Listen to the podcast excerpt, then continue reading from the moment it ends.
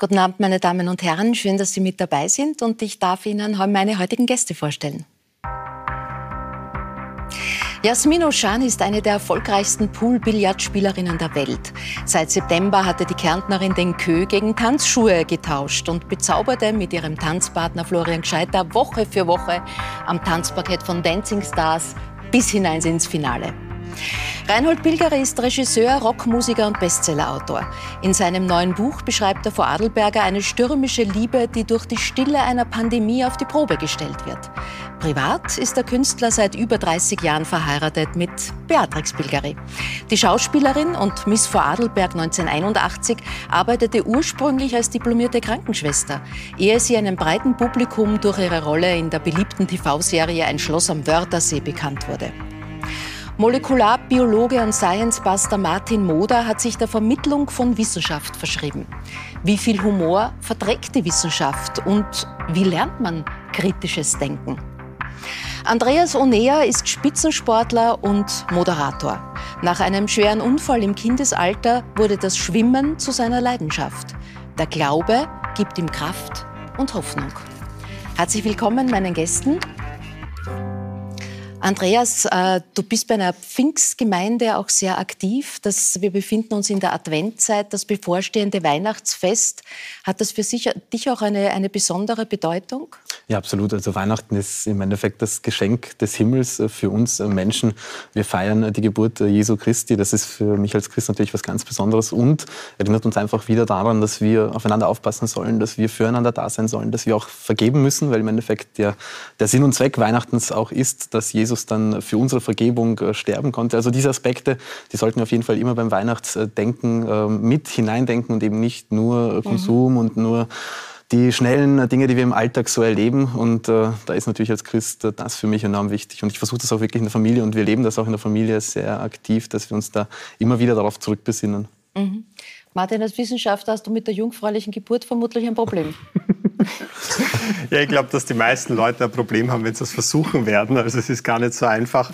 Ähm, wir, wir haben tatsächlich ähm, biologische Mechanismen in uns, die eine Jungferngeburt verhindern. Äh, man nennt das Genomic Imprinting. Mhm. Äh, andere Tiere haben da mehr Glück. Also bei verschiedenen, ich weiß jetzt sogar bei diversen Haigattungen hat man das beobachtet, aber in Wirklichkeit bei ganz vielen verschiedenen Spezies, da funktioniert das hervorragend. Äh, aber bei uns, da gibt es halt gewisse Methylierungsmuster an der DNA, die das wirklich zu einem schwierigen Unterfangen machen. Mhm. Also das muss schon, da muss man sich damals wahrscheinlich schon wirklich sehr große Mühe gegeben haben, dass das klappt. Mhm. Jasmin, wie wirst du die Weihnachtszeit jetzt angehen? In, in Kärnten zu Hause darf es jetzt mal auch ein bisschen Ruhe sein? Es darf definitiv ein bisschen Ruhe sein. Die letzten drei Monate waren sehr intensiv. Äh, unglaubliche Reise mit dem Florian. Ähm, habe das echt unterschätzt. Es war beinhart, es war wunderschön emotional. Aber jetzt freue ich mich einfach, ja, nach Hause zu kommen, mit der Familie zu sein, mit meinen Freunden, mit den Menschen, die, die ich liebe mhm. und einfach mal runterkommen, einfach mal loslassen, ein bisschen Revue passieren lassen, was da passiert ist, weil man hat während der ganzen Trainingszeit einfach keine Zeit dafür. Und das mhm. passiert so viel, also ich glaube, ich werde jetzt einige Zeit brauchen, um das zu verarbeiten und zu verstehen, was da passiert ist, auch mit mir als mhm. Mensch. Also da ist wirklich was passiert. Was ja. heißt verarbeiten? Äh, spazieren gehen, meditieren, auch wirklich sozusagen mal bei dir ankommen, was ja Advent will? Genau, einfach mal mit mir sein. Äh, mhm. Ich kann ganz gut nichts tun. Ja, mhm. das, das funktioniert bei mir ganz gut. Couch und, und vielleicht ein gutes Buch oder auch einfach mal einen Film schauen. Spazieren gehen, wieder ein bisschen laufen gehen, rein, raus in die Natur. Ähm, das brauche ich jetzt einfach, um, mhm. um meine Batterien wieder aufzuladen und vor allem eben ein bisschen zu verstehen, was ich da durchgemacht habe und einfach diese, diese ganzen Erfahrungen, Momente jetzt mitzunehmen. Ja? Mhm. Weil ich glaube schon, dass man das wirklich verändert und man versteht das vielleicht erst, wenn man bei Dancing Stars einmal mitgemacht hat. Aber es verändert, äh, verändert einen wirklich und ich bin gespannt, wie das sich jetzt auf meine Berufung auswirken wird. Mhm. Mhm. Ja, das werden wir dann nachher auch gleich besprechen. Ähm, Reinhold, ähm, Advent heißt ja ähm, ankommen. Ähm, das heißt, man hat ja so am Jahresende auch ein bisschen die Chance, sich selber zu fragen, bin ich dort angekommen, wo ich hin wollte? Wie war das letzte Jahr? Bilanzieren, zur Ruhe kommen? Wie geht es dir mit der Ankunft? Eigentlich sehr gut, weil ich gesund bin. Das Wichtigste, meine Frau ist gesund und mein Kind ist gesund. Das ist das Um und Auf.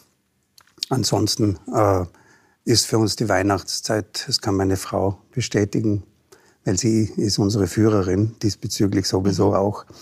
Ähm, die, die Heimlichkeit in Inkarnation. Mhm. Also, und das habe ich von meiner eigenen Familie. Wir waren eine große Familie daheim und die Mama war eine Glucke mhm. und hat das sehr zelebriert. Sehr, sehr heimlich. Sieben Kinder, eins ist gestorben, sechs dann.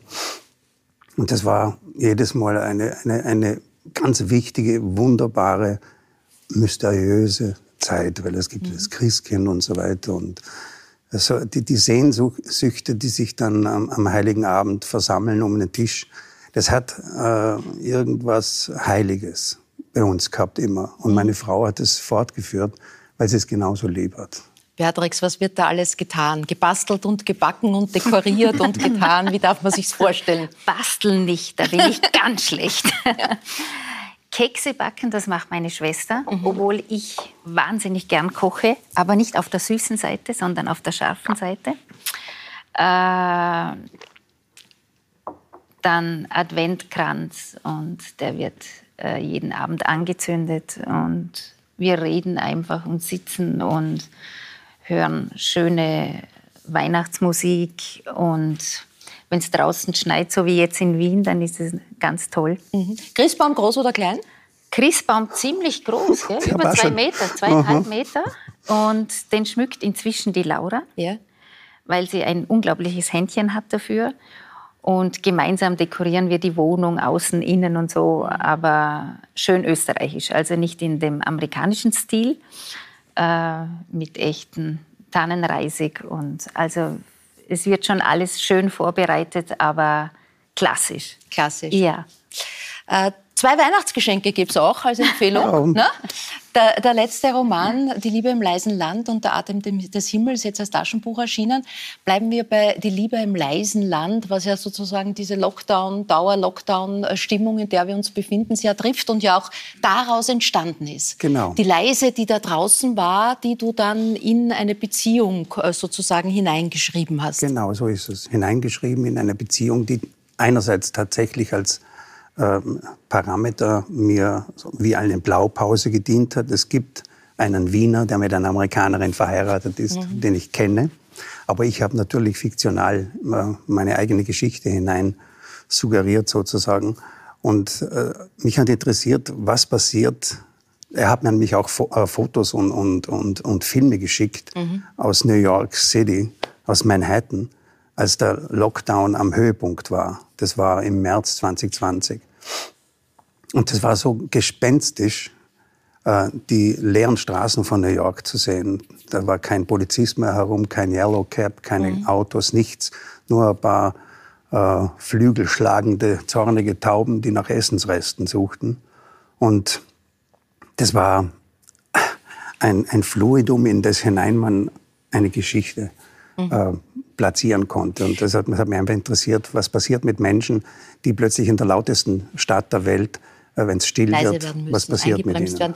Martin, ist das als Wissenschaftler ein Zugang, über den du dir auch Gedanken machst, was das, was wir gerade da erleben, mit, mit menschlichen Beziehungen macht, bis hin zu Liebesbeziehungen? Ja, es ist was, wo ich mir schon Gedanken dazu mache, wo ich aber keine besonders äh, spannenden Gedanken dazu entwickle, weil das einfach nicht die Richtung ist, von der ich das Ganze betrachte. Also es ist ja diese, diese, dieses ganze Pandemiegeschehen, das ist so ein breites Gebiet. Mhm. Und in Wirklichkeit, jeder kann sich ja thematisch jetzt nur einen kleinen Ausschnitt herauspicken, mit dem er sich beschäftigt. Mhm. Äh, ich habe das Privileg, dass ich mit, mit Viren gut auskenne, dass ich mit Viren ja auch gearbeitet habe, viele Jahre.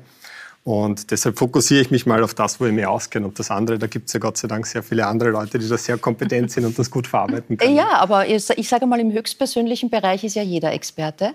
Deine Freundin ist Ärztin auf einer Corona-Station. Genau. Das tut ja zwangsläufig was mit mit euch sowieso, aber auch mit dir und deiner Sicht auf die Dinge. Ich kann mir vorstellen, das ist ganz schwer auszublenden zu Hause. Ja, also sie war nicht durchgehend auf der Corona-Station, ja. aber während der, während der zweiten Welle, die ja bis zu dem Zeitpunkt die heftigste war, ähm, schon. Und das hat sicher insofern bei mir was ausgelöst, da ich halt einfach ähm, all diese Dinge, die man vielleicht ein bisschen ausblenden kann, wenn man nicht einen direkten Kontakt in diese medizinische Welt hat, äh, nicht ausblenden habe können. Ja, also wenn die mir dann erzählt, wenn es halt wieder alle anrufen hat müssen, äh, die Angehörigen und so weiter, und wie es den Leuten auf der Station geht, ähm, da kommt man nicht drumherum, oder sagen wir so, da hat man nicht das Privileg, sich einreden zu können, dass das alles übertrieben ist und in Wirklichkeit mhm. gar nicht so arg. Also die Option hat man dann gar nicht. Und das war für mich halt auch eine der, der großen Motivationen, warum ich im Endeffekt dann so Videos machen wollte, wo ich ja. ein paar dieser, dieser Fragen rund um die, das Virus und die Impfstoffe äh,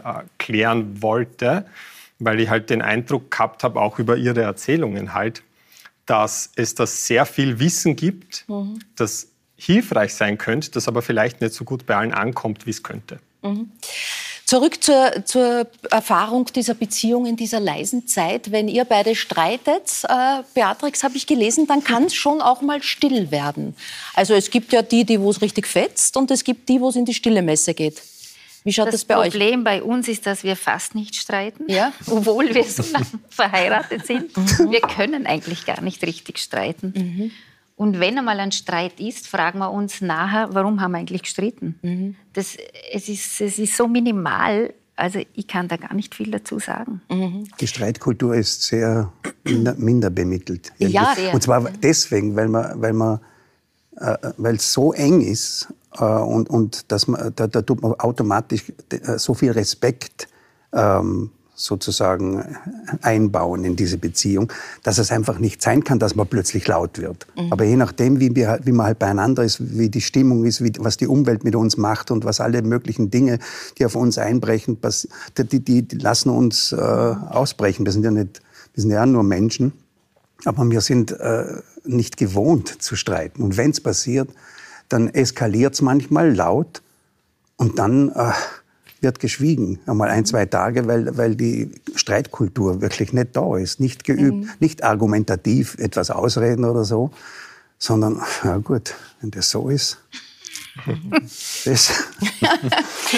ich meine, äh, dieses, äh, du hast das angesprochen, der große Respekt voreinander und die große Bewunderung, die ihr ja. voreinander gegenseitig auch hegt, ist bei euch ein ganz starkes Band. Wann immer man den Reinhold trifft, sagt einem gefragt oder ungefragt, die Beatrix ist meine Göttin.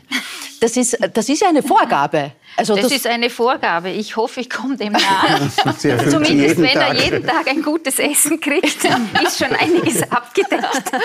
Sie erfüllt es jeden Tag. Das kann ich wirklich. Das ist, das ist ja kein Schmäh. Man, die Leute spüren es ja eh, wenn wir beieinander sind. Die merken ja, dass da die Vibes stimmen. stimmen. Wie habt ihr eigentlich kennengelernt? Du warst Miss Vorarlberg 1981. Ja. Mhm. Äh, Reinhold hatte ja schon eine Ehe, also ihr seid ja sozusagen in zweiter Ehe miteinander äh, verheiratet und er war der Rockstar. Genau. Also Miss und Rockstar, besser ging es ja eigentlich nicht von der Geschichte. Ja, ich habe ihn gekannt und habe damals in der Disco zu Video Live getanzt und nach der Misswahl kam dann die Anfrage, er dreht ein Video und sucht ein, ein Mädchen, die man auf Nofretete herrichten kann. Und dann haben sie mich ausgesucht. Und ich war schon stolz, da dabei zu sein und bin dann, das war in Vorarlberg beim ORF in Dornbirn, äh, bei der Maske gesessen und da hat man mir diese Nofretete Augen geschminkt und so. Und er kam hinten rein zur Tür und unsere Augen sahen sich im Spiegel.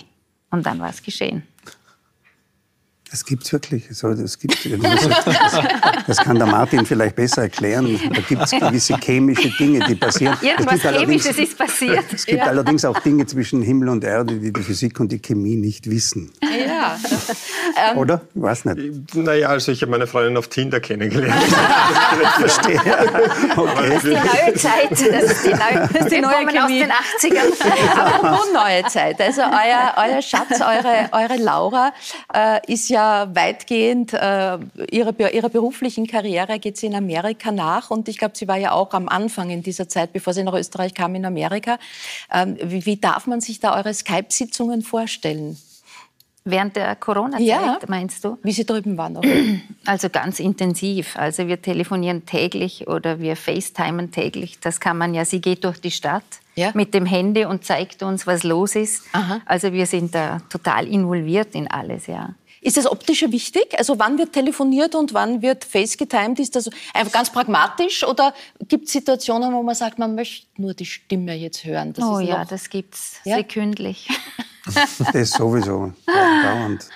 Äh, die Sehnsucht ist dauernd da. Äh, und, und es ist auch eine dauernde, eine permanente Sorge. Oder? Wenn, wenn sie in Los Angeles herumkurft oder in New York, ist wurscht wo, das sind ja auch gefährliche Städte und so. Und, man mhm. hat, und, und vor allem die Mami macht sich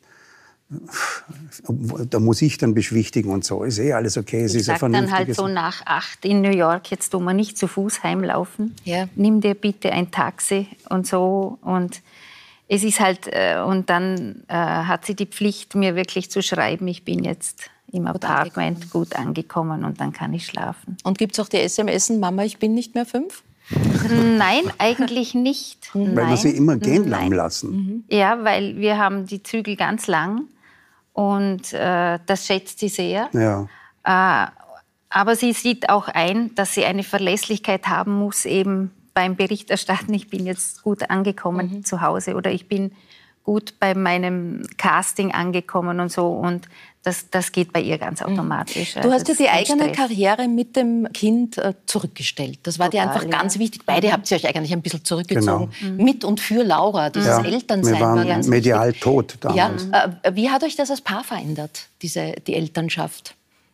Ja, das schweißt natürlich zusammen noch mehr als es eh war. Aber das Wahnsinnigste war die Geburt, eine, eine unglaublich schwere Geburt. Äh, nach der, die, die fast traumatische Züge hatte irgendwie, vor allem für sie natürlich.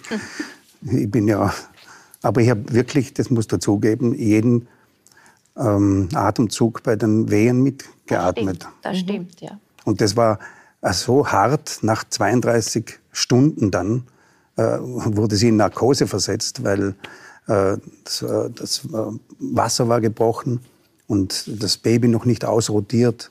Und was machen wir jetzt? Mhm. Und dann kommen zwei Ärzte daher, äh, von da oben, drücken mit vier Fäusten das ja. Baby raus und unten holt das mit der Zange, der dritte Arzt. Und dann, also das, ist, das sind unvergessliche Dinge, oder? Und dann, das schweißt so zusammen. Das ist, und wir waren immer wie eins. Mhm. Das Baby dazwischen, das ist, es ist kein Schmäh, weil ich muss immer wieder davon reden, weil ich werde auch danach gefragt, aber ich bin halt ein bisschen extrovertierter, sie ist ruhiger, was das anbelangt. Aber das, die, das ist so ein Glück, dass man das erleben darf. Das ist ja einfach mhm. äh, unbeschreiblich. Ein gesundes Kind und, und darum äh, verstehe ich ganz viele Frauen nicht, die, die gleich wieder raus wollen, äh, obwohl sie es nicht müssen. Also es gibt viele Frauen und meine Schwester arbeitet im Kindergarten und die bringen ihre eineinhalbjährigen Kinder dorthin und sie wissen genau, die sitzt mhm. zu Hause.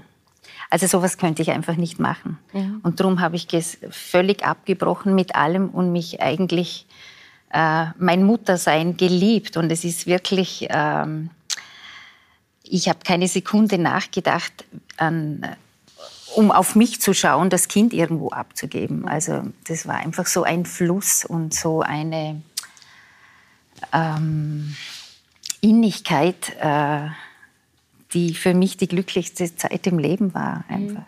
Da und dort gab es ja dann Arbeit, auch bei Atem mhm. des Himmels, wo ihr zusammengearbeitet mhm. hast und du wieder gespielt hast. Äh, der Reinhold sagt nicht nur jedes Mal, die Beatrix ist meine Göttin, sondern er hat mir einmal, und das hat mich eigentlich sehr berührt, auch gesagt, mit jedem Jahr wird sie schöner. Weil er, und da weiß ich nicht die Geschichte dahinter, weil du alte Frauen schön findest. Ja. Also jetzt ist die Beatrix nicht alt, auch, ja? Aber insgesamt, du, du, aber, aber ja. Äh, auch alte Frauen haben was Schönes, weil äh, da zeichnet sich natürlich das Leben ab. Mhm im Gesicht. Ja, klar. Aber, aber es, ist, es erzählt Geschichten einfach. Und, und ich habe hab da damals schon mal gesagt, wo wir darüber geredet haben, die, die, die Mutter von äh, André Heller, mhm. die war 104 oder was, war eine schöne Frau. Mhm. Das ist schön, das ist mir wurscht, wenn die Falten drin sind, das ist schön. Was ich, der Keith Richards, der, der, der wie äh, aufgeritzte Wüste aussieht, der ist schön. Mhm. Apropos, es wird ja so eine, hoffentlich, und davon gehen wir aus, eine Form von Abschiedstournee geben. Weil Rockstar sein irgendwann mal lächerlich wird oder kann man es nicht wie die Stones halten und äh, spielen, bis man umfällt? Wie siehst du das? Er fragt mich immer, wie ja. war ich auf der Bühne? Hat ja. da irgendwas nach alt ausgeschaut? Und da bin ich immer ganz ehrlich. Ja. Sag nein, alles gut, alles gut. Weil der, der, der, der der, wie heißt der, Clint Eastwood. Ja? Clint Eastwood hat einmal gesagt, dann tu nicht einen alten Mann heraushängen. Das ist ganz gefährlich. Es gibt so Männer, die dann, wenn sie alt werden, dann eher den Weisen mhm. herauslassen. Alte Männer sind nicht weise, glaube ich nicht dran, wirklich. Ja. Sondern äh, die, die schlechten Eigenschaften, die kommen im Alter dann eher hypertroph noch heraus. Ja, aber bei den Autodeen, Martin, du bist ja, du bist ja Drama. Also es gab ja mal äh, als Schlagzeuger eine große Zeit, On S hieß diese Hardrock-Band am Arsch sozusagen. Ähm, Comeback möglich? Ähm, wir, wir spielen meistens dann so einmal im Jahr noch zusammen on Air, live on stage, und zwar beim Heinz Oberhummer Award für Wissenschaftskommunikation. Da trommel ich dann oft die alten Jungs zusammen und dann spielen wir ein Ständchen auf den oder die Preisträgerin. Das mhm. ist dann sehr schön. Das Gute ist, äh, ich habe aufgehört zu singen und mich hinter das Schlagzeug zurückgezogen und das gibt dem Ganzen natürlich noch mal deutlich mehr Qualität. Ja, verstehe. Jasmin, äh, Weltmeisterin und erfolgreich äh, im Poolbillard und keiner hätte die Idee gehabt, was für eine Zauber und für eine Grazie in dieser, in dieser Spitzensportlerin steckt. Äh, du selber? Mm, also, wie die Anfrage gekommen ist, äh, habe ich gedacht, wow, also, da habe ich mich noch nicht gesehen. Ja? Mhm. Und dann habe ich gedacht, oh, das ist so eine große Chance. Und ich habe das natürlich immer verfolgt. Es waren ja auch viele Sportler und Sportlerinnen dabei bei Dancing Stars. Und ähm, ich habe schon grundsätzlich gewusst, dass ich mich bewegen kann, dass ich koordinativ nicht so schlecht drauf bin. Aber am Ende des Tages äh, hat man natürlich keine Ahnung, wie man das hinbekommt. Und das, das Lustige ist wirklich, dass Tanzen ist ja was Wunderschönes. Ja, aber ich habe mir das ein bisschen leichter insofern vorgestellt, weil man steht vor diesem Spiegel und man lernt diese ersten Schritte und denkt sich, ja, funktioniert eh. Und dann sieht man sich am Video und denkt sich, da kommt null rüber. Ja, also das war meine, das war so ein Aha-Moment, wo ich dachte, okay. Und dann hat der Flo zu mir gesagt, sagt, Jasmin, die Schritte sind halt nur Mittel zum Zweck. Ja? Mhm. Die Emotion, das ist, das ist Tanzen. Und das war fast noch schwerer, das irgendwie aus sich rauszuholen, zu spüren und wirklich in diesen Tanz reinzubringen. Und das natürlich in so extrem kurzer Zeit, weil man lernt ja nicht drei Wochen lang den Grundschritt, sondern man lernt das fünf Minuten und dann geht es in die Choreo und dann schon Hebefiguren und, yeah. und, und. Also am Anfang habe ich echt mal gedacht, ich gebe jetzt einfach mein Bestes. Ich glaube, da kann ich nicht verlieren. Dass ich grundsätzlich das jetzt, glaube ich, ganz gut hinbekommen habe, muss ich selber sagen, bin ich, bin ich extrem stolz drauf, weil es war wirklich... Äh, herausfordernde Zeit, aber wirklich toll von Anfang bis Ende. Wie unterscheidet sich das Training von deinem äh, Training, das du fürs äh, Poolbillardspielen äh, gewohnt bist? Ja, es ist, es ist, ich bin reingegangen als die Billardspielerin, als die, ich sage jetzt einmal, taffe Sportlerin, die keine Emotion zeigen sollte und ähm, die versucht immer perfekt zu sein, die versucht keine Fehler zu machen. Ähm, und das Tanzen war genau das Gegenteil. Das Tanzen mhm. war loslassen, das Tanzen war spüren, Emotionen zulassen, über Fehler einfach drüber tanzen. Ja. Ähm, was für mich am Anfang total komisch war, weil der Flo hat immer gesagt, Jasmin, du bist eine klassische Billardspielerin, du machst einen Fehler und hörst auf. Ja, weil im Billard geht man dann sitzen. Ja. ja. Und, und, er sagt, beim Tanzen kannst du jetzt nicht stehen bleiben. Die Musik läuft weiter. Und ähm, ja, also es war ganz andere, ganz andere Zugänge. Eben, interessant, weil es hat mich einfach lockerer gemacht. Es hat, mhm. einfach bewirkt, dass ich jetzt dass ich vielleicht Fehler anders betrachten kann, dass ich vielleicht mhm. echt ein bisschen mehr aus mir rausgehen kann und auch verstehe, dass ich nicht perfekt bin. Ich bin auch nur ein Mensch und Fehler machen dann doch irgendwie auch sympathisch anscheinend. Und ähm, ich glaube, diese bisschen mehr Lockerheit loslassen, sich spüren, ähm, Mensch sein, wird mir vielleicht im Sport auch helfen, weil mhm. dieses nur verbissene und ehrgeizige hat mir ja daher gebracht, wo ich bin, passt ja. gut, aber ich glaube, so ein bisschen was jetzt von Dancing Stars mitnehmen, äh, ist sicherlich sehr gesund. Blöd wäre, wenn du beim Billardspiel jetzt sagst, Fehler, macht nichts. weiter. das nicht. Aber das Lustige ist, es passieren ja die Fehler dennoch. Ja, ich glaube, der Umgang ist halt die Frage. Wie geht man mit den Fehlern um? Ähm, wie reflektiert man? Äh, wie macht man dann weiter? Und eben, beim Tanzen muss man so umschalten und wieder drin mhm. sein.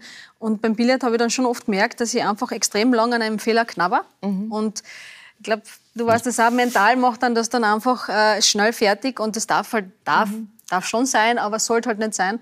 Also da kann ich schon einiges ja, mitnehmen. Spielst du Billard? Also man kennt ja so das eine oder andere Rockstar-Video, wo Bild, das ist ein beliebtes Motiv.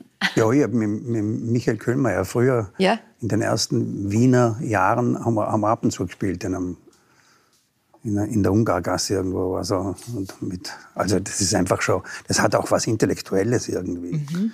Weil, und, und, und die Mafia irgendwo ja. und so. Das ist Nicht so ganz bei mir, aber. Reden wir gleich über das Image. Äh, Andreas, das ist ja eine der wenigen Sportarten, die du nicht ausüben kannst, jedenfalls nicht ohne Prothese.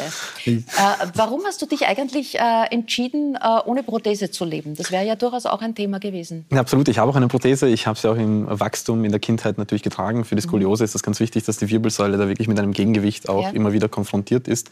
Ich habe die Prothese auch jetzt noch. Das Problem Problem bei mir ist, ich bin den ganzen Tag entweder im Wasser oder im Studio vor der Kamera. Da kommen wenige Situationen, wo ich dann noch die Prothese rauftun äh, kann, runter tun. Also es, dieses permanente Auf, äh, runter war für mich dann ähm, einfach sehr, sehr mühsam. Wie gesagt, ich habe sie, äh, ich trage sie auch, aber eben nicht so oft, weil es halt für mich auch ähm, zu einem Fremdkörper wurde. Ja. Ich, mhm. ich, bin einarmig und wenn ich die Prothese drauf tue, das Ding ist schwer, ich muss es mit äh, Gurten befestigen. Ähm, für andere ist es so, dass sie im Berufsalltag natürlich dann groß profitieren, wenn die Prothese sie unterstützt, ja. damit sie ihrem Beruf nachgehen können. Ich, ich muss halt schnell eigentlich. schwimmen und äh, die Goschen muss laufen. Das ist das Einzige, was ich können muss und da brauche ich jetzt die Prothese würdest nicht dich, gleich. Würdest du von der Haltung Billard spielen können? Ich habe mal auf Trainingslagern, wenn wir nach den harten Trainings da irgendwo in den Hotels dann irgendwo ein, ein Billardtisch steht, dann habe ich ähm, mit einem Aschenbecher versucht, meine äh, fehlenden Finger irgendwie ja. äh, zu ersetzen und so irgendwie versuchen. Ich habe natürlich äh, gnadenlos verloren gegen die anderen. ja. Aber mir taugt es einfach, Dinge auszuprobieren und trotzdem eine Lösung zu finden. Ja, dieses, ja. dieses geht nicht. Ja, es gibt manche Situationen, die gehen wirklich nicht aber man kann trotzdem immer Lösungen suchen, man kann versuchen, ähm, trotzdem an sein Ziel zu kommen. Ja? Und das hat mhm. doch ein bisschen was damit zu tun, wie gehe ich mit Fehlern um oder wie gehe ich mit Situationen um, auf die ich keinen Einfluss habe. Ja? Mhm. Versuche ich es trotzdem irgendwie noch zu schaffen oder mhm. ähm, das, was ich beeinflussen kann, meine Einstellung, äh, wie ich reagiere, das liegt alles bei mir. Ja? Und mhm. so versuche ich halt auch in so kleinen witzigen Dingen oder Schnürsenkel binden. Ich habe jahrelang geglaubt, ich kann keine Schnürsenkel binden und habe es dadurch auch nicht probiert. Und ich hatte recht, ich konnte es nicht. Aber als ich es dann einmal probiert habe, äh, war mir plötzlich klar, warte mal, das geht doch. Und ich wette, dass jeder von euch, wenn ihr heute ähm, Abend nach Hause geht, äh, einarmig Schnür Schnürsenkel binden kann, wenn ich es euch ein, zwei Minuten dann äh, zeige. Also das ist alles möglich. Man muss halt nur probieren und einen Weg suchen. Ja. Es gab äh, auf deiner Reise, Jasmin, viele Magic Moments. Äh, das war einer davon und da schauen wir rein äh, zu This Is Me.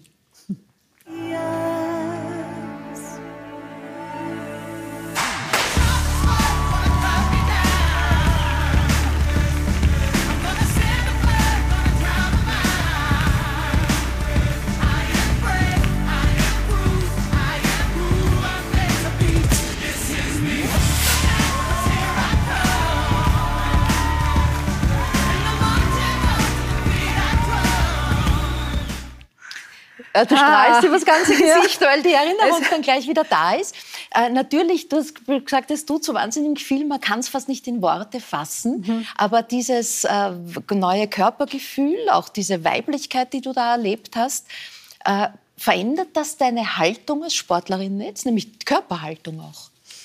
Also gerade beim Poolbillard stelle ich mir vor, das ist ja sehr, ein, das, das muss ja, ja. Also die, die Billardhaltung vielleicht jetzt direkt nicht, aber vielleicht das Ganze äh, grundsätzlich Frau sein. Ja? Mhm. Der Umgang mit sich selbst und eben dieses, dieses sich neu kennenlernen, äh, vorm Spiegel zu, zu stehen und zu sagen, okay, das ist jetzt eine andere Jasmin, ja?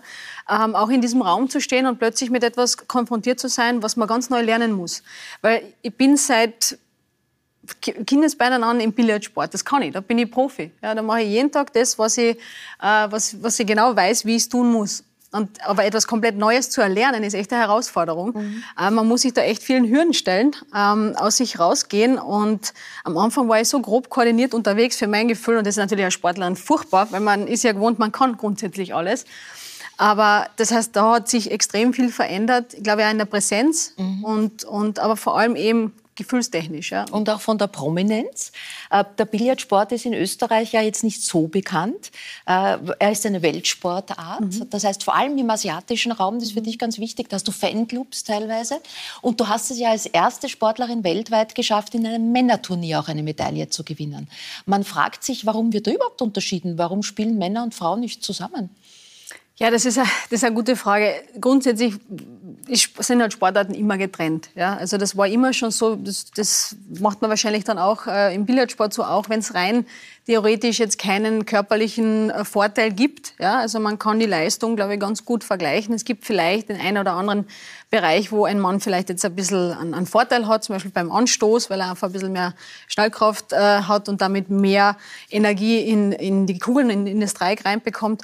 Aber grundsätzlich kann man es vergleichen. Nur muss man auch dazu sagen, ähm, und das sage ich ganz ehrlich, das Level bei den Herren ist nochmal höher. Und wenn mir jemand fragt, warum, dann sage ich, es ist ganz einfach, ähm, die Klasse kommt immer aus der Masse. Ja? Je mehr ich habe, desto schneller steigt das Level. Ja? Das heißt, ich habe einfach zehnmal mehr Herren, die äh, Billard spielen. Und da druckt natürlich der Nachwuchs ganz viel, viel, viel schneller. Das war bei uns zum Beispiel vor zehn Jahren so, wo auf einmal die Chinesinnen so stark an, auf die Tour gekommen sind hat es einen irrsinnigen Push gegeben. Ja, also einmal war das, das Level weit nach oben geschossen. Ähm, und das haben die Herren halt einfach viel, viel mhm. stärker. Und deswegen steigt da das Level. Du kümmerst dich ja auch um den Nachwuchs mit einer eigenen Academy in Klagenfurt. Äh, die 17-jährige Anna Riegler ist eine der großen Talente, die du auch selber förderst, die auch mit dir trainiert.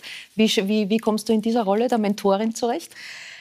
Ich meine, ich gebe natürlich sehr gerne jetzt mein Wissen weiter. Also ich liebe es, mit Nachwuchs zu arbeiten und einfach meine Erfahrung ein bisschen weiterzugeben. Natürlich muss man als, als Trainerin anders denken. Man muss ein bisschen aufpassen, dass man sich da nicht zu sehr als, als Sportlerin einbringt, sondern wirklich das von einer anderen Sichtweise betrachtet. Und, und man muss für, für Sportler halt einfach, die muss man betreuen, man muss da sein aber man muss ihnen den Raum geben, dass sie sich selbst auch entfalten können. Mhm. Und bei der Anna muss man natürlich sagen, die Anna hat selbst ihre Trainer. Die Anna ist auch Teil des äh, Jugendnationalteams und die haben auch eigene Trainer. Also da bin jetzt nicht, nicht ich die, die, Haupttrainerin, aber ich durfte sie ähm, am Weg zur Europameisterschaft äh, ein bisschen begleiten, ein bisschen helfen. Und es ist dann schon schön zu sehen, was, was, was da passiert und was da möglich ist. Und ich hoffe natürlich, dass ich das in der Zukunft noch mhm. stärker machen kann. Jetzt bin ich noch aktiv und ich habe noch viel vor mir. Also ich muss schauen, dass ja, ich noch wollte fragen, wie das geht. Selbst Wir müssen kurz noch den Beginn sagen. Also man fragt sich natürlich, wie kommt man als Frau überhaupt zum Billardspielen? Die, die, die Frage stellt sich bei dir nicht. Du bist knapp nicht geboren am Billardtisch, aber gewickelt wurdest du schon dort. Ganz genau. Ja, die ja. Mama hat tatsächlich diesen kleinen Tisch zu Hause auch dafür genutzt. Sie hat gesagt, das hat perfekt funktioniert ähm, mit drei Jahren eben auch schon auf diesem kleinen Tisch äh, gespielt gespielt. Ja.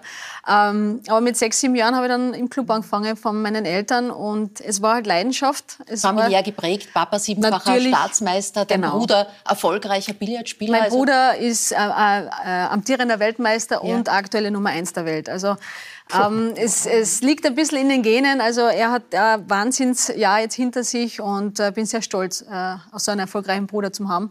Aber es ist definitiv Familiensport. Ich habe sehr viele Sportarten ausprobiert. Also yeah. bin generell sehr sportlich, ähm, aber das war halt. Wobei es gibt ja die leise Erzählung, dass du mal als Kind Schauspielerin werden wolltest. Oder äh, jetzt ist die Frage, ob ja. durch Dancing Stars sich da jetzt was eröffnet hat, wo. Ja. Mal schauen, vielleicht gibt es Angebote. Mal ja. schauen.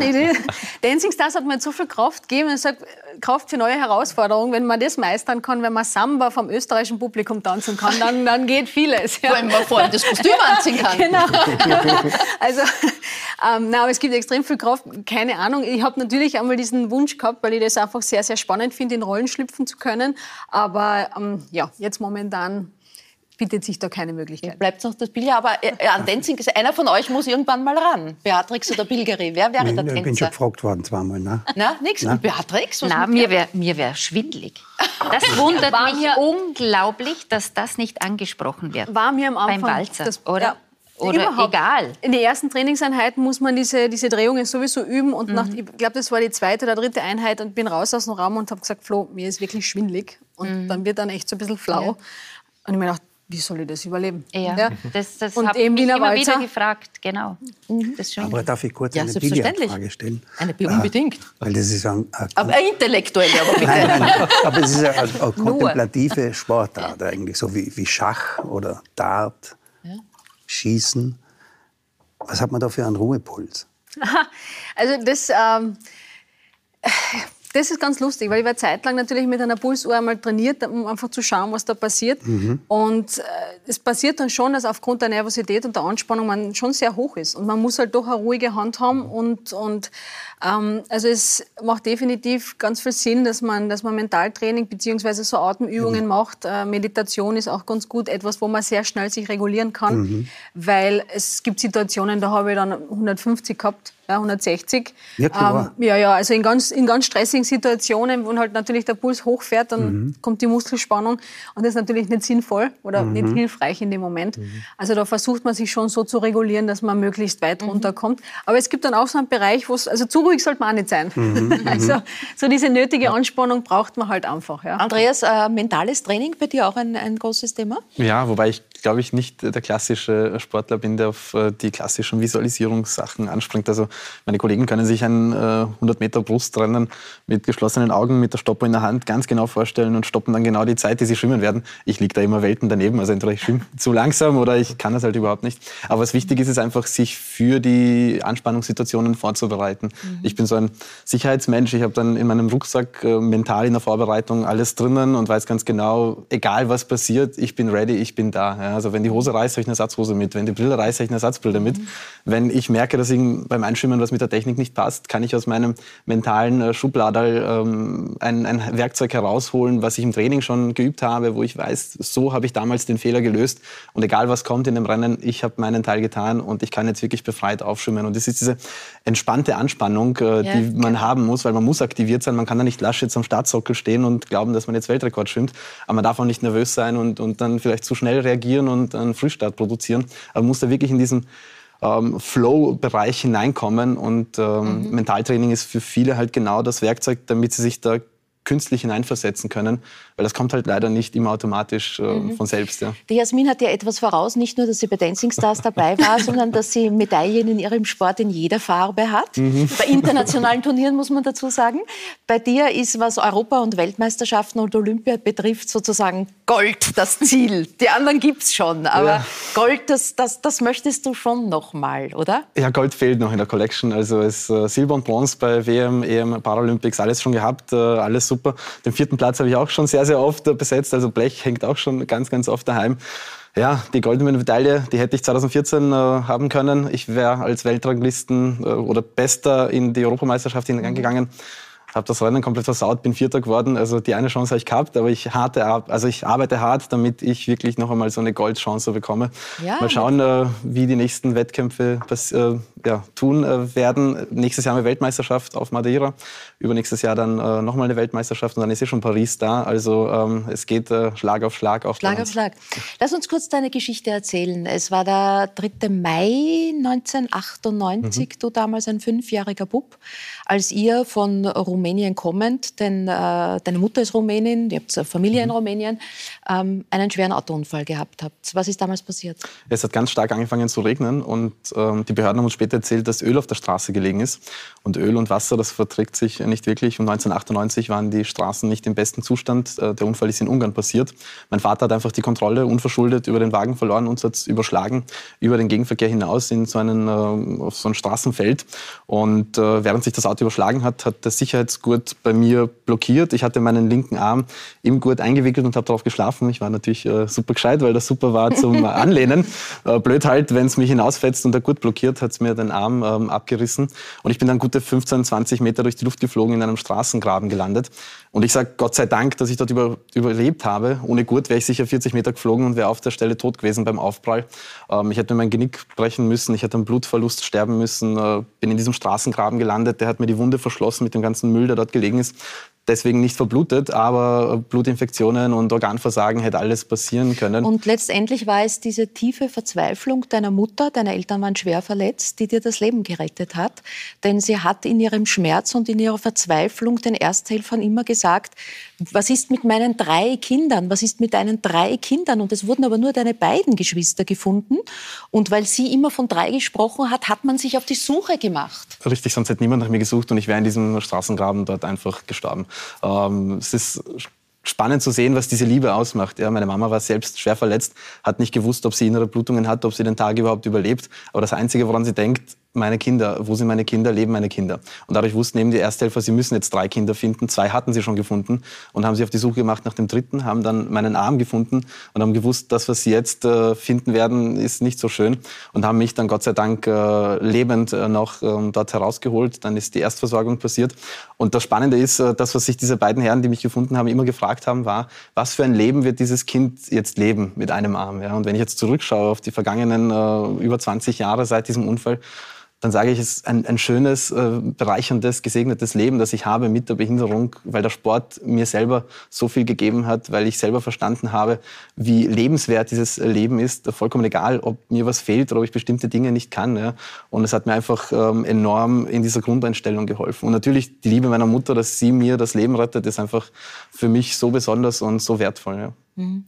Ähm, kannst du irgendwelche kindlichen Wahrnehmungen zu der Tatsache, dass, äh, dass, du, äh, dass ein, ein Arm gefehlt hat. Hast du noch irgendwelche Ideen und Erinnerungen daran? Im Spital aufgewacht, kein Arm? Ich, ich bin im Spital aufgewacht und habe meine ganzen Verwandten gesehen. Und die haben wir ja gerade in Rumänien verabschiedet gehabt. Und das kam mir irgendwie ähm, rumänisch vor. Also ich dachte, warum sind die jetzt da? Und dann wollte ich mich bewegen und habe gemerkt, ich liege am Rücken und kann mich nicht bewegen.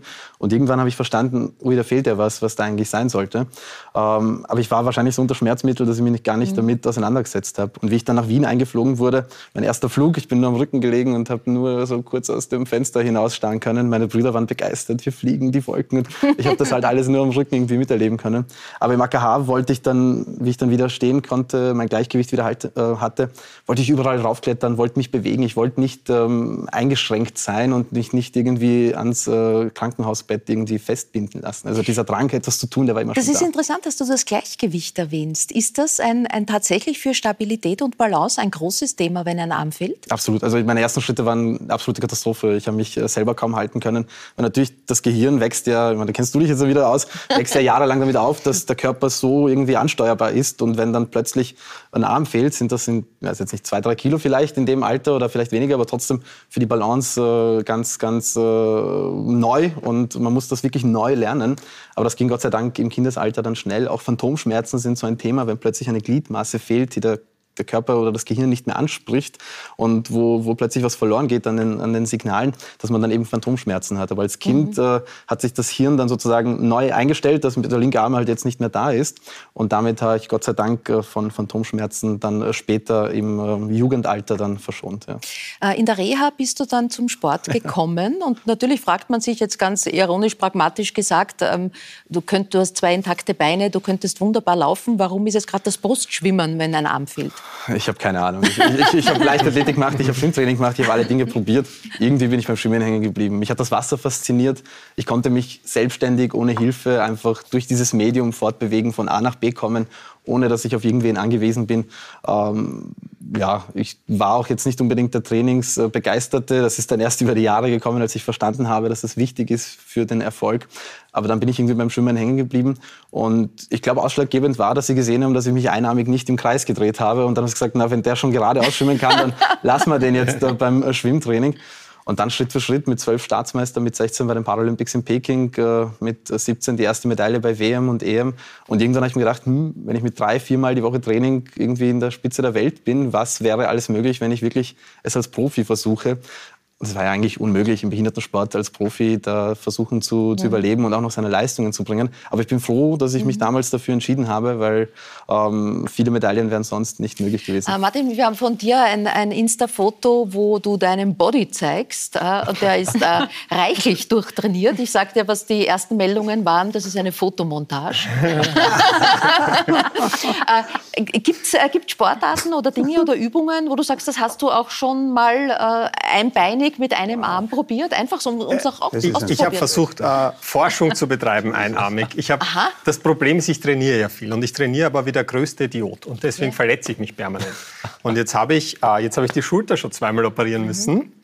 Und dadurch ist dann, und ich bin äh, Rechtshänder, und dadurch ist dann mein Arm lange Zeit in so einer Schlinge gehangen. Und ich habe aber meine Experimente gehabt, die haben halt gemacht werden müssen. Und normalerweise, wenn du im Labor arbeitest, du brauchst beide Hände. Du, du pipettierst mit der rechten Hand, da links machst alles auf und gibst deine Sachen rein. Und plötzlich ist halt mein rechter Arm ausgefallen. Ja? Und die Zellen im Inkubator, die warten aber nicht, bis du wieder genesen bist, sondern die müssen behandelt werden. Und dann habe ich halt wirklich probieren müssen, ähm, meine Zellen mit meinen Viren zu infizieren. Alles nur mit der linken Hand, mit einer Hand immer alles zurückhängen und so. Und das war die ersten Tage so eine Katastrophe. Ich habe das Gefühl gehabt, ich habe alles ruiniert, ähm, was ich mir da experimentell aufgebaut habe. Aber schon nach einer Woche hat mein Hirn das dann irgendwie gecheckt und ich habe dann plötzlich eine Routine gehabt, wo es mich mhm. fast nicht mehr gestört hat. Ja, also das ist jetzt natürlich die Soft-Variante, aber, aber ich war dann schon fasziniert davon, wie schnell man sich auf so eine Situation einstellt. Einstellt einerseits, mhm. du kennst es fast nicht anders und wenn man mit dir schon, ich durfte schon einige Male mit dir zusammenarbeiten und wir werden auch am 24. bei Licht ins Dunkle und sehen, dann erlebt man dich natürlich als vollkommen unbehindert. Du, es fehlt halt ein Arm. Ähm, und das ist dir ja auch eine ganz wichtige Botschaft eigentlich. Also du bist nicht nur äh, Inklusion, sondern auch aufgrund deiner Rumänischkenntnisse Integrationsbotschafter. Und was ist da deine Botschaft? Ja, Im Endeffekt ähm, dass Menschen mit Behinderung so viel äh, können und so viel leisten können. Mhm. Wir müssen als Gesellschaft nur die Rahmenbedingungen dafür zur Verfügung stellen. Und ob das jetzt bei der Einnahmigkeit ist, dass man halt im Bildungs- und Ausbildungsprozess dann vielleicht manchmal eine rutschfeste Unterlage braucht, die habe ich halt in der Schule gebraucht, damit ich äh, am Unterricht teilnehmen mhm. kann.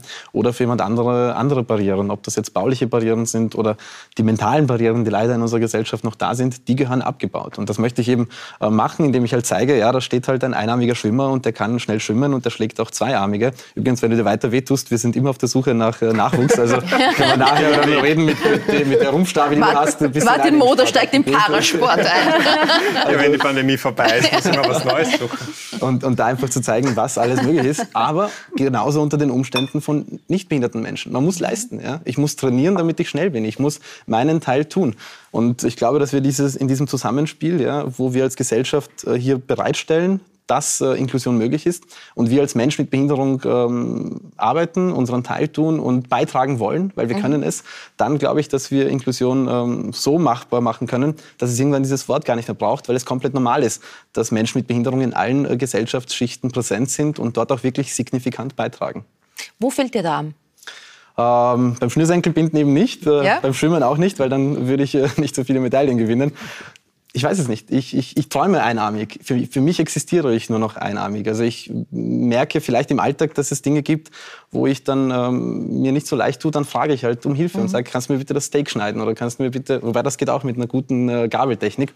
Kommt drauf an, wie hart es ist, ne? Kommt drauf an, wie gut es durchgemacht ist. Aber auch da äh, glaube ich, dass wir als Gesellschaft dieses Hilfe anbieten noch üben müssen und lernen müssen. Wir brauchen diese Berührungspunkte. Ja? Wann darf ich fragen, kann ich helfen? Wann darf mhm. ich fragen, warum fehlt dir der Arm? Ja, also ich glaube, dass wir da auch als positives Beispiel vorausgehen müssen. Ich bin im Sport fast nackig die ganze Zeit und Kinder sehen mich natürlich und sehen, dass der Arm fehlt. Und es gibt die eine Variante, wo dann Eltern sagen, na, schau nicht hin und äh, zeig mhm. nicht hin.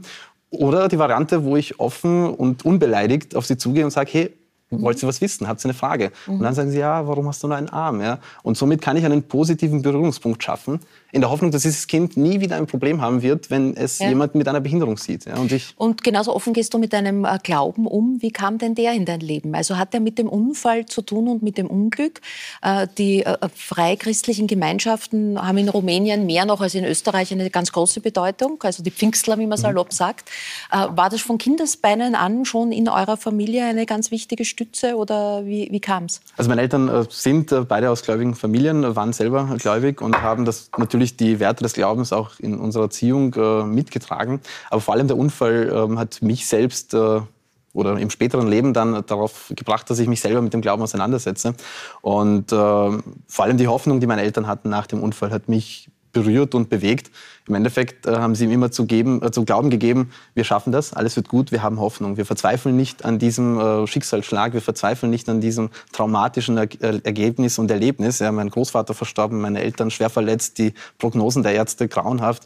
Ähm, mit der Behinderung hat keiner gewusst, wie wir damit umgehen sollen als frisch eingewanderte ähm, Familie aus Rumänien. Also im Endeffekt äh, die Ausgangssituation katastrophal und trotzdem habe ich wenn ich meine Eltern gesehen habe, gewusst, wir schaffen das, wir machen das. Und das war der Glaube, der ihnen einfach so viel Halt gegeben hat. Und natürlich als junger Mensch mit einer Behinderung dann im Aufwachsen mit bestimmten Fragen, warum passieren Dinge, ähm, was wird die Zukunft alles bringen, wenn man sich mit diesen Dingen konfrontiert, war der Glaube für mich einfach äh, die Stütze, die Hilfe. Mhm. Und äh, vor allem in den Freikristen wird auch sehr viel Wert darauf gelegt, dass die persönliche Entscheidung, dem Glauben nachzugehen, wichtig ist. Also dass man das nicht als Tradition mitbekommt aus der Familie und dann ist man halt auch äh, Teil dieses Glaubens, sondern man entscheidet sich bewusst selbst dafür, dass man ähm, glaubt. Und das war das, was äh, mir ganz, ganz viel mhm. äh, Stütze auch in den schwierigen Sachen dann im Leben und im Sport gegeben hat. Martin, warum passieren gewisse Dinge? Das kann zu einem tiefen Glauben führen. Man kann aber auch daraus aus dieser Frage, aus diesem Antrieb ein guter Wissenschaftler werden. Äh, war das die, die, die Intention oder dein Antrieb, schon Biologie zu studieren? War das das? Wie, was ist da dahinter? Was ist da? Ja, also ge generell, ich kann wirklich schwer sagen, warum ich da gelandet bin. Ähm, es ist nicht so, als hätte ich mir von klein auf gedacht, ich möchte Biologe werden. Eigentlich überhaupt nicht. Es ist schon so, dass ich in einem wissenschaftlichen Umfeld aufgewachsen bin. Also mein Vater war Professor für Statistik, meine große Schwester ist Physikerin. Und da wird man halt natürlich ein bisschen, äh, da denkt man dann ein bisschen mehr, dass das eine Option da sein könnte. Da wird man Billardspieler. also du im Labor gewickelt sozusagen. Ja, aber ich habe ich hab jetzt nicht nach der Schulzeit gewusst, was ich machen will. Also mhm. ich wollte, eigentlich war mein Plan, Polizist zu werden. Mhm. Das habe ich mir dann ganz schnell wieder überlegt, wie ich beim Bundesheer war. Und dann habe ich halt so einen Test gemacht beim AMS und da sind eigentlich drei Dinge rausgekommen, die für mich gut in Frage kommen würden. Und das war einerseits Polizist, das habe ich schon abkackt gehabt. Äh, dann ist rausgekommen Hundetrainer. Allerdings habe ich geglaubt, ich hätte eine Tierhaarallergie, mhm. was sich erst später als falsch herausgestellt hat. Und die dritte Option war Biologe. Und weil ich wirklich keinen Plan gehabt habe, habe ich mir gedacht, schreiben wir uns mal ein in der Schule, was cool. Und am Anfang war das halt wirklich ein bisschen mühsam, das ganze Studium, äh, und gar nicht so interessant in meinen Augen. Und es ist dann aber, je weiter man kommt, und je weiter man dann halt in die Richtung geht, in die man eigentlich möchte, was bei mir halt die Genetik war und die molekulare Medizin, desto cooler und vor allem einfacher ist es dann auch geworden für mich. Und irgendwann hat es mir dann einfach wahnsinnig getaugt. Mhm. Aber da habe ich ein riesen Glück gehabt, weil ähm, weil ich da wirklich ohne, also so dermaßen ohne Plan reingestolpert bin, äh, dass ich auch nach vier Semestern draufkommen hätte können, dass das der totale Schmarrn ist mhm. und ich eigentlich nichts damit zu tun haben möchte. Es ging ja dann relativ schnell auch also die, als, äh, äh auf Basis der Wissenschaft in die Wissenschaftsvermittlung. Nämlich äh, du wurdest, wir haben über Titel gesprochen, äh, Science Slam Europameister mhm. 2014. Mhm. Ähm, äh, auch da sozusagen den Wettbewerb gesucht und mit den Science Slams, also wo man in sehr wenigen, ich glaube in fünf Minuten, eine wissenschaftliche Frage äh, unterhaltsam, aber auch sehr prägnant erklären muss muss, damals die Europameisterschaften gewonnen und am Anfang war die Fruchtfliege. Genau, es ist so bei den Science Slams. Also da muss man seine eigene Forschung, es muss die eigene Forschung sein, mhm. präsentieren auf eine Weise, die irgendwie unterhaltsam ist, die verständlich ist. Und das Format ist da ganz neu in Österreich gewesen. Und ich habe mir gedacht, ähm, das wäre eigentlich ganz interessant, einmal mitzumachen. War eigentlich nur geplant, dass ich das einmal mache und dann ist fertig. Und Gleichzeitig, nachdem es unterhaltsam sein soll, mein Problem war, ich habe damals halt gerade äh, in der Hirntumorforschung gearbeitet. Und jetzt sind Hirntumore halt nicht der Schenkelklopfer. Und deswegen äh, war es aber so, dass die Situation die war, dass ich diese Hirntumorforschung an Fruchtfliegen betrieben habe. Weil wir sind alle so eng miteinander verwandt. Die gleiche Mutation, die Hirntumore im Menschen auslösen kann, kann das auch in der Fruchtfliege. Und da haben halt die Fliegen so mutiert, dass die Hirntumore kriegen. Dann haben wir in den in den Fliegen einzelne Gene ausgeschalten und geschaut, ob man damit gezielt den Hirntumor wieder verschwinden lassen können. Und ich wollte das halt irgendwie eindrucksvoll darstellen und habe mir gedacht, da verkleide ich mich einfach als das, was ich ja bin, nämlich Fruchtfliegen-Neurochirurg und habe mich halt als Fruchtfliege verkleidet. Mein Vater hat mir geholfen, da die, die äh, aus die zwei Augen, Sieben ja. die Augen zusammenzuschweißen und, und, und große Flügel zu basteln. Und so bin ich dann herumgelaufen. Und das hat halt so gut funktioniert, dass ich das Ding dann gewonnen habe. Das war damals in Graz. Und dann bin ich plötzlich gestanden bei der Österreich-Meisterschaft. Da haben wir gedacht, puh, so weit ist gegangen. Äh, dann habe ich das Ding auch noch gewonnen. Und dann war in, in, in Kopenhagen die Europameisterschaft. Und da habe ich das Ding auch noch gewonnen. Und das waren eigentlich äh, das klingt immer so, wenn man sagt Science Slam Europameister, als hätte ich ganz viele Science Slams gemacht. Ich habe genau diese drei Science Slams gemacht und danach nie wieder. Und das hat aber so gut funktioniert, dass ich irgendwie dann dort gelandet bin. Also im Sport würde man sagen, nicht nur Fruchtfliege, sondern Eintagsfliege vielleicht. Traum eines jeden Sportlers. Drei Wettkämpfe machen, alle ja, alles, alles erledigt, alles erledigt. Ähm, ja, in der Wissenschaftsvermittlung begleitest du uns auch durch die Pandemie mit deinen Videos, die da heißen Mega, Make Europe Gescheit Again. Äh, du bist ja auch äh, Mitglied nicht nur der Science Busters, sondern du bist auch Mitglied äh, der Wiener Gesellschaft für kritisches Denken.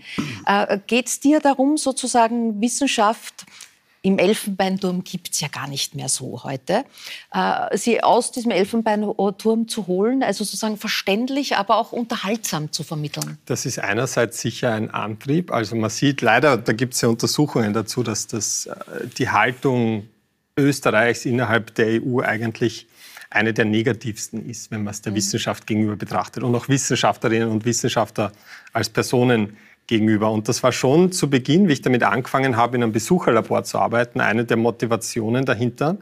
Aber in Wirklichkeit, auch aus heutiger Sicht, es ist einfach so, es gibt so viele Themen rund um dieses Forschungsgebiet, an dem ich tätig war, die mich so dermaßen interessieren. Und ich bin halt jetzt in dieser äh, angenehmen Situation, wo ich eigentlich beruflich das machen kann, dass ich mir einfach die Themen hernehme, die mich mit Abstand am meisten interessieren und mich dann so sehr drin einarbeite, äh, bis ich einen guten Faden habe, wie man das anderen auch weiterleiten kann. Und das ist einfach für mich sehr angenehm, weil mich die Themen interessieren. Das ist für mich sehr angenehm, weil ich dadurch auch Kontakt habe zu den Leuten, äh, die ich als besonders interessant wahrnehme.